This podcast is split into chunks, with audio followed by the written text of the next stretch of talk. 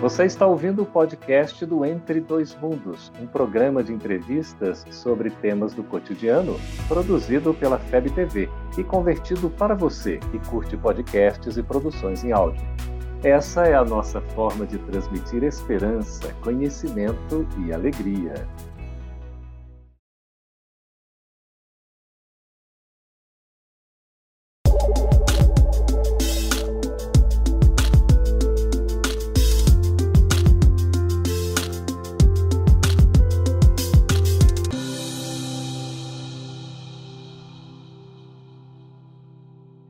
Estamos de volta com Entre Dois Mundos ao vivo, conversando a respeito da sexualidade.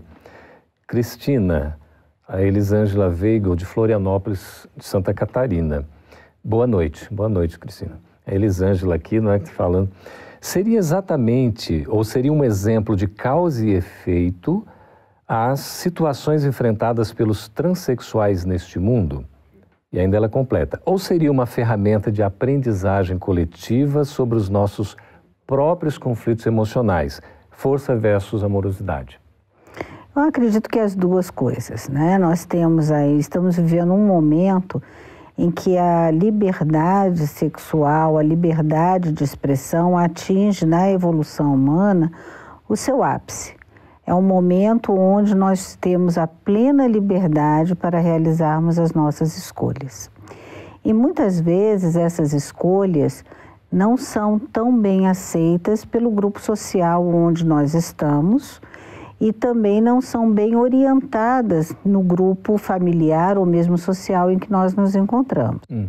Então vivemos hoje esse momento em que nos parece a uma glamorização da questão da sexualidade de uma maneira de livre expressão, onde o prazer se coloca acima de qualquer busca, é uma tornou-se a maior finalidade. Uhum. Mas também, por outro lado, como sociedade, temos a oportunidade de conviver com pessoas que fazem escolhas diferentes daquelas que nós gostaríamos que fossem feitas. Né? Então a gente vê na família muitas vezes os pais precisando conviver com uma situação de um filho ou uma filha que tem uma vivência homossexual ou transexual, ou como eles lidarão com isso, com equilíbrio, com desequilíbrio, com amor, com tolerância ou não. Uhum. Pois é, né? Aqui também tem, Marco, em complemento a essa pergunta, é, a Leia Severo pelo Facebook. Ela pergunta qual a abordagem para a transexualidade. Qual que seria então a visão espírita né, da questão da transexualidade? Bacana isso, até porque se nós formos ver, nos dias atuais tem muita confusão de, de palavras, uhum. né? É, o, por exemplo, o homossexual é um transexual. O transexual é um homossexual? Não obrigatoriamente. Ah, então o que é, que é um transexual? É o transgênero? Hoje em dia se coloca muito o transgênero e o transexual como se fossem as mesmas coisas. Mas eu estou pegando aqui o Dr. Jorge André, um psiquiatra, né, que vem inclusive ao que Bezerra de Menezes nos fala em Nas Fronteiras da Loucura, a ideia de que o transexual é aquele que transita na sua maneira de ser, né, é, características do outro sexo. Uhum. Então, é muito nesse sentido. Então, não obrigatoriamente o transexual é um homossexual. Não obrigatoriamente um transexual é um transgênero. Mas existe muita confusão nesse sentido. Uhum. Então, na hora em que você, por exemplo, vai estar tá pegando uh, o exemplo que eu acabei de citar de Chopin e Jorge Sente, eles eram transexuais, mas eles não eram homossexuais.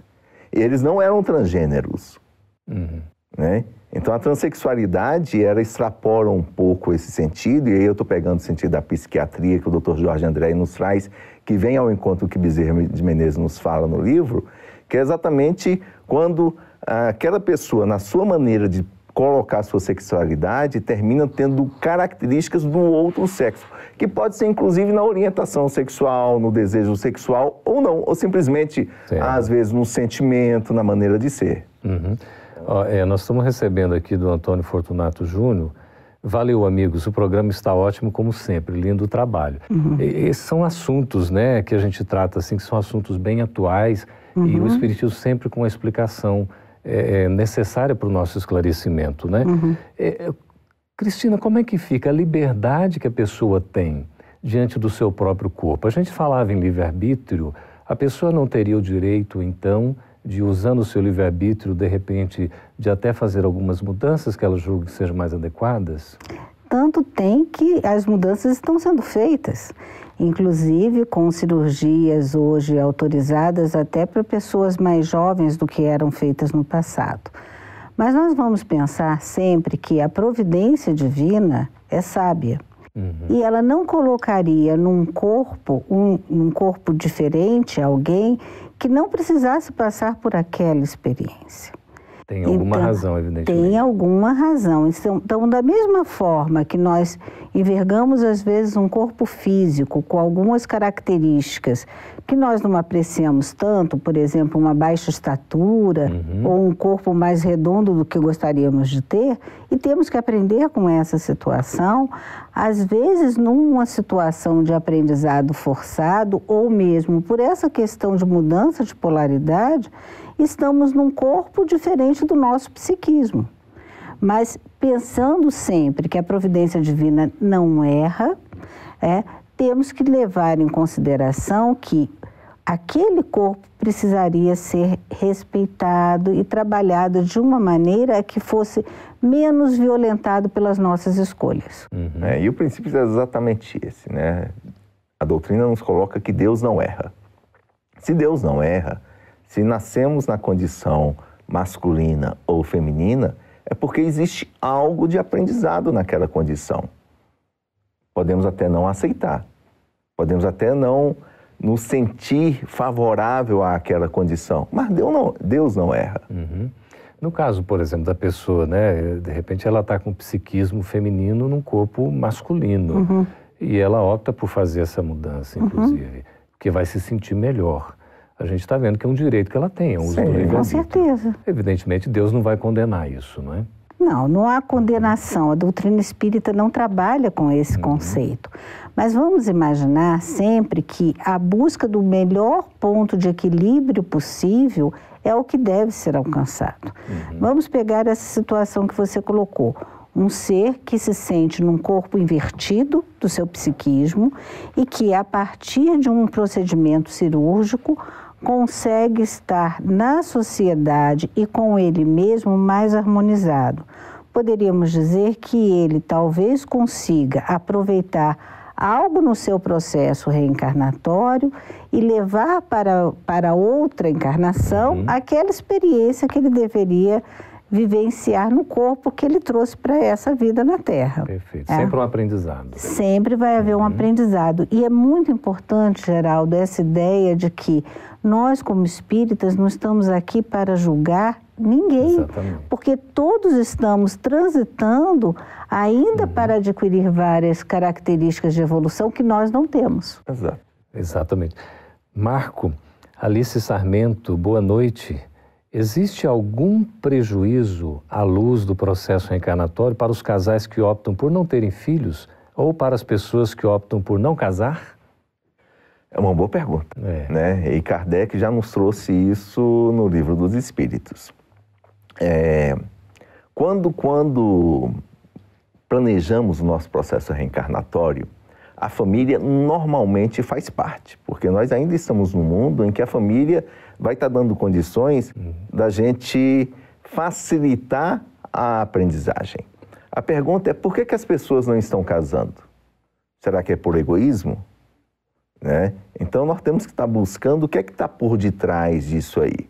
Às vezes o indivíduo opta por ficar sozinho porque ele fala assim: não, eu não vou estar tá dividindo meu tempo, não, não vou estar dividindo meu dinheiro. Então ele não está pensando no outro, ele está pensando muito em si. Isso, Isso é egoísmo. Uhum. Né? Então é lógico que quando a gente é, se firma na questão egoística para tomar nossas decisões, vai haver consequências. Uhum. Ah, mulher, nós não vamos ter filhos. É a mesma coisa, né? Exatamente. Nós não vamos ter filhos, vamos ser só nós dois, né?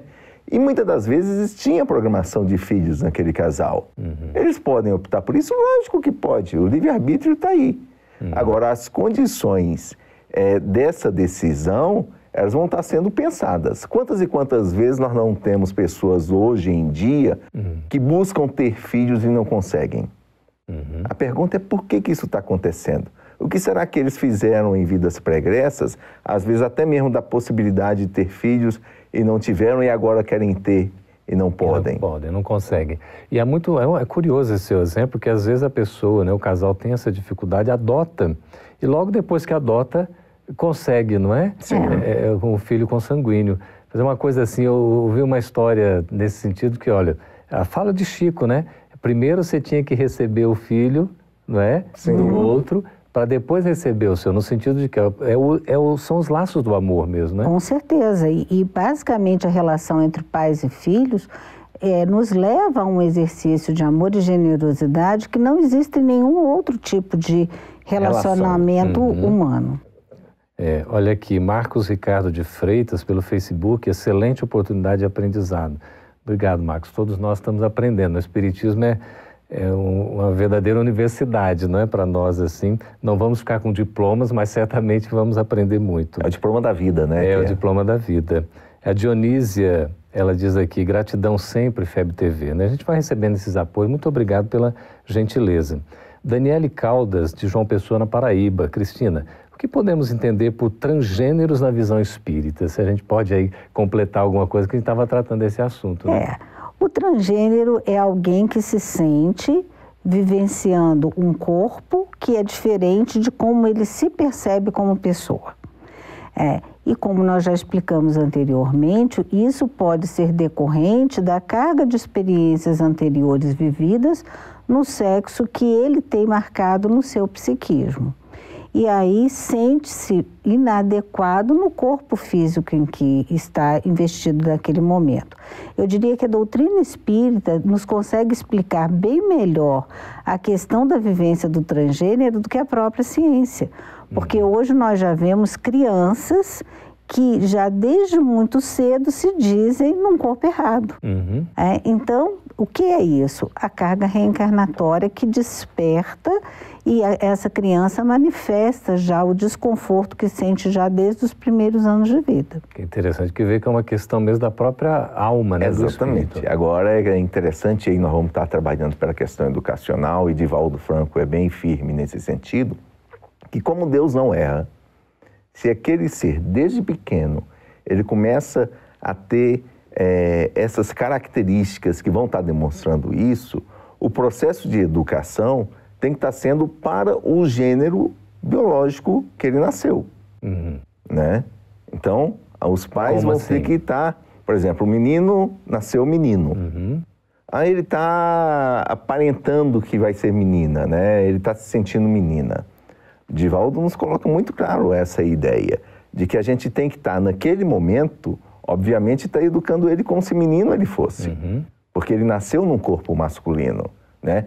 Óbvio, vai chegar um pouco mais lá na frente que pode ser que ele não consiga é, nessa situação manter, esse, manter caminho. esse caminho. Certo. A liberdade vai estar tá existindo, mas o processo educativo da família tem que estar sendo orientado para o sexo biológico que ele desenvolveu, o que ele nasceu. É, e é interessante, me lembrei de uma mensagem de Joana de Ângeles, que ela nos fala que muitas vezes os casos de inversão sexual se dão por conta de influência que o espírito, quando está no processo gestacional, percebe quanto aos desejos dos pais. Hum. Então, muitas vezes, o espírito vai reencarnar num corpo masculino e percebe que a mãe ou o pai desejam enormemente apenas ter um filho do outro sexo. Interessante. E é. isso pode trazer disfunções ao psiquismo daquele espírito. É importante a aceitação, né? Do sexo que vier, do ser como ele vier, é uma é. maravilha, né? Nós vamos chamar, mano, aqui um breve intervalo, porque o nosso tempo já está voando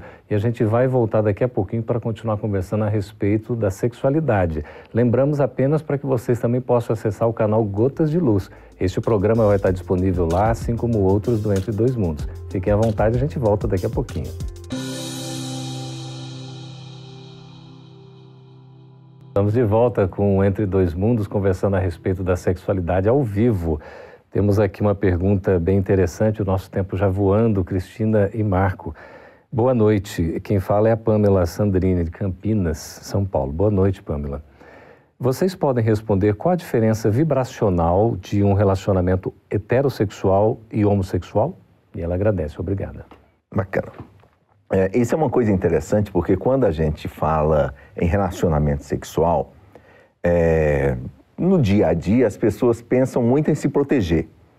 E a, o, o, Ministério da Saúde adverte, é. use camisinha. Quase né? que, que estimulando. É, né? quase que estimula esse tipo de é. coisa. Uhum. E se formos verificar, a proteção física nesse sentido da troca fluídica, a camisinha vai estar ajudando muito. Mas muitas das vezes a gente não consegue visualizar que no relacionamento sexual existem trocas energéticas, que são os fluidos espirituais. Uhum.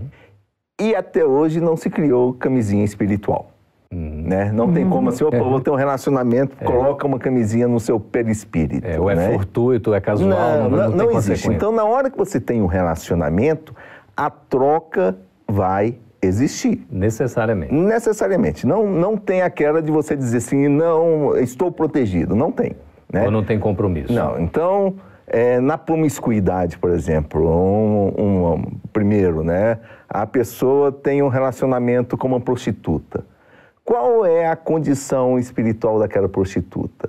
Na hora que você pode até ter usado a camisinha, tudo direitinho, mas houve uma troca energética e nessa troca você se alimentou da energia daquela companheira que teve o relacionamento contigo. É, e é importante pensar o seguinte, que nesse caso o desequilíbrio maior pode não estar apenas no comportamento dela, que às vezes tem nesse tipo de atividade uma fonte de subsistência, uhum. mas daquele que foi para a relação sexual querendo apenas tirar vantagem e prazer para si próprio, uhum. sendo egoísta.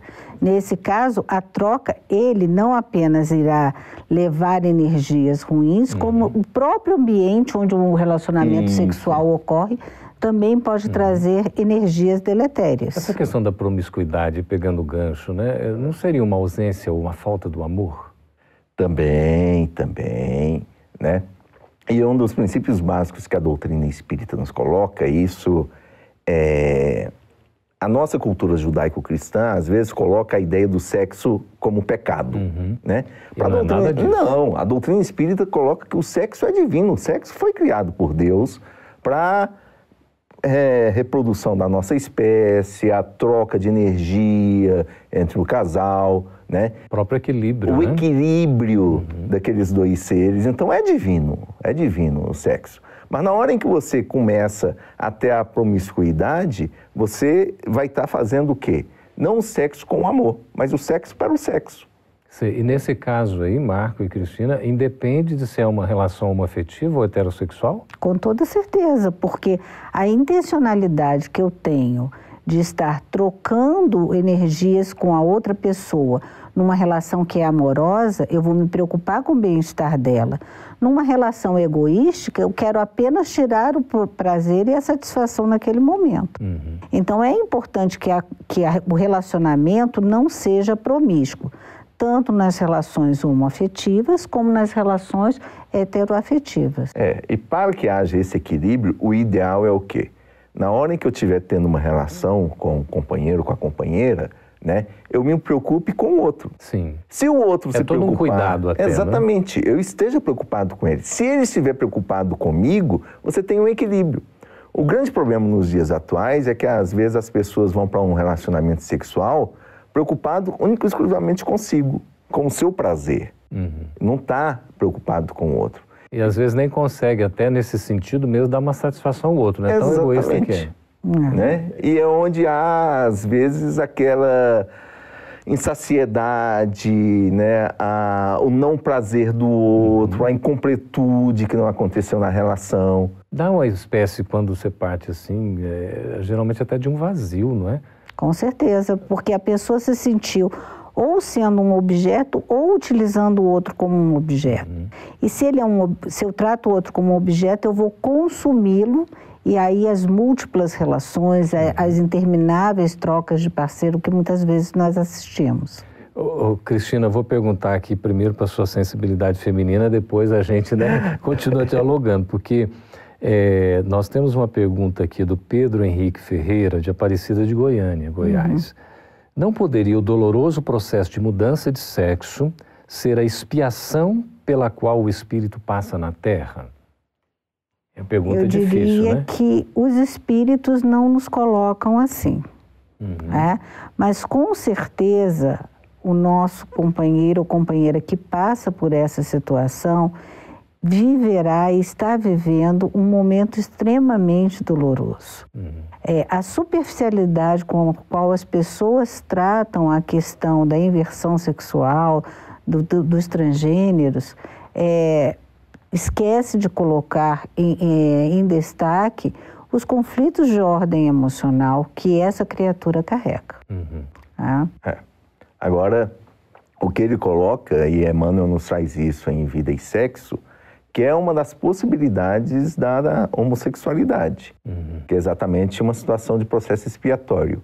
Agora, não exclusivamente a homossexualidade vai estar acontecendo sempre numa situação expiatória. Sim. Isso é o que a gente tem que ter clareza, porque muitas das vezes, quando a gente traz isso para o entendimento espírita, nós temos, inclusive, às vezes, muitos espíritas trazendo que a homossexualidade é expiação, é expiação, é expiação. E não é isso. E não obrigatoriamente uhum. é isso. Pode estar acontecendo por um processo expiatório? Lógico que pode. Às vezes, alguém que desenvolve erros, vamos colocar literalmente entre aspas aqui, é, como nos fala André Luiz, em sexo e destino, né? Os abusos. Os abusos, uhum. né? Vou pegar aqui é, aquela mulher que é, utilizou a sua beleza em um determinado momento da sua encarnação para estar tá destruindo um lar, uhum. usou tudo que tinha naquele, destruiu uma família, não pôde mais usar, agora vai para um outro caso, né? Uhum. E fica assim pulando de casos em casos, destruindo algumas famílias, né? Ela usou mal a sua sexualidade a continuar num processo desse em outras encarnações, ela vai continuar com o mesmo tipo de coisa. A divina providência, no sentido de estar tá dando a oportunidade para que essa pessoa aprenda e Emmanuel se né? reequilibre. Se reequilibre. Uhum. Emmanuel chega a colocar que em regime de prisão, uhum. em vida e sexo ele nos coloca isso, esse espírito termina sendo colocado em uma inversão é, física diferente da sua condição psicológica. Uhum. Né? Então é expiatória a homossexualidade nesse caso. E muitas vezes vem até uma situação de transgênero aí. Uhum. Tá? Agora, vai ser sempre isso? Não obrigatoriamente. Não obrigatoriamente. É, a gente é tratado do assunto assim, né, com clareza, sem nenhum preconceito, né, porque tem muito de como se, se relaciona, não é, com, Exato. com a pessoa que está nessa condição, independentemente uhum. se homem ou mulher, enfim, está numa condição, né, de uma, de uma psique feminina ou masculina, enfim. Mas é importante, não é, essa consideração de um tratamento de respeito, porque eu acho que teria uma inclusão e ainda, é? né, mais e, natural. É, e ainda resta uma situação que nem sempre a homossexualidade é causada por situações de vidas passadas. Uhum.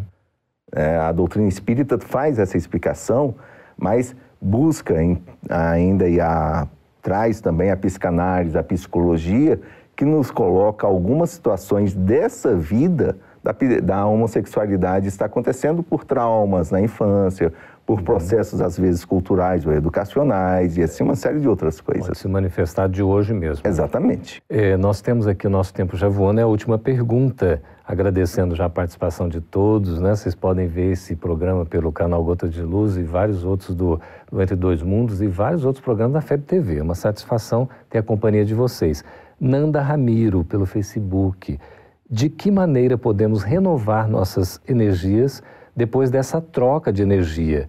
Que forma devemos proceder?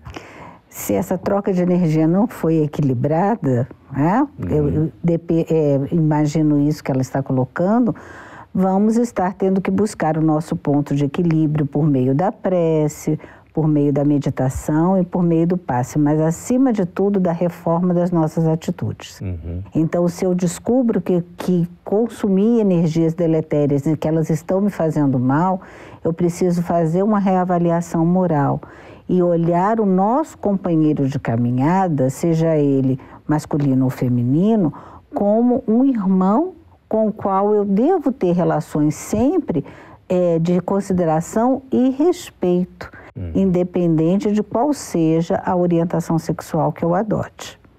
Para a gente encerrar, Marco, é, a gente diz a sexualidade é uma forma, uma expressão para o equilíbrio em nossa vida. Isso. Como entender isso? Se nós formos ver, o sexo ele é tão importante na nossa vida que a primeira coisa que perguntam quando nós estamos na barriga da nossa mãe é se é homem ou mulher, se é menino ou menina, é. né? Então, antes mesmo de nascermos, o mundo já quer saber se nós somos homem ou mulher. A importância do sexo.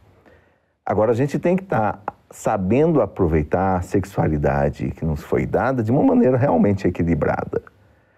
No momento em que essa consciência nos vem e que a doutrina espírita nos passa que o sexo não é pecado, apesar da doutrina espírita não trazer esse termo, né? mas no nosso dia a dia isso aparece, mas é divino.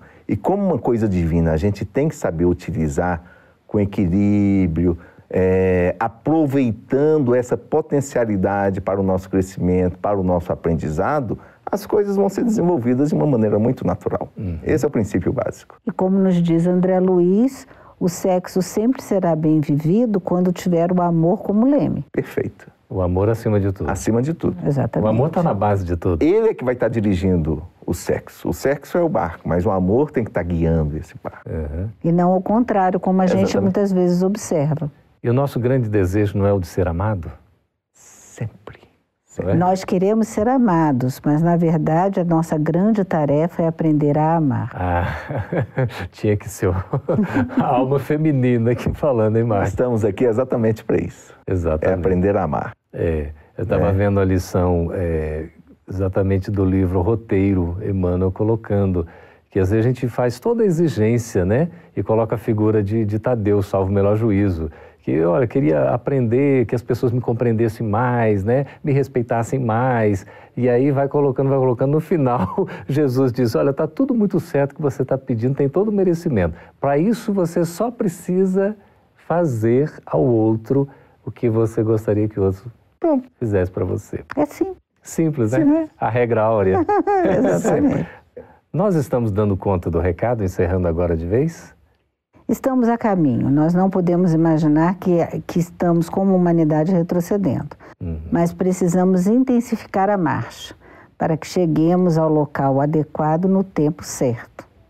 É, e a transição está acontecendo. Uhum. E nesse momento de transição, é, vamos estar trazendo a figura de Jesus, que os meus discípulos serão reconhecidos por muitos se amarem. E quando fala desse amor, é um amor geral. Né? Nós temos aqui para estar tá amando, amando, amando. É isso que vai fazer essa transição nesse momento em que a gente está passando. Marco Leite, muito obrigado pela presença. Agradecemos. Tereza Cristina, obrigado também pela presença. Obrigada. Pelos esclarecimentos. Né? Obrigado por sua participação, pelas perguntas, pelas sugestões, pelos estímulos aí que nós recebemos. Esteja conosco aí, sempre estaremos uma vez por mês ao vivo aqui no Entre Dois Mundos. Participe sempre vai ser a sua presença sempre muito bem-vinda. Até o próximo Entre Dois Mundos. Essa é uma produção da Federação Espírita Brasileira. Para saber mais, siga arroba FebTV Brasil no YouTube, Facebook e Instagram. Ative o sininho para receber as notificações e ficar por dentro da nossa programação. Até a próxima!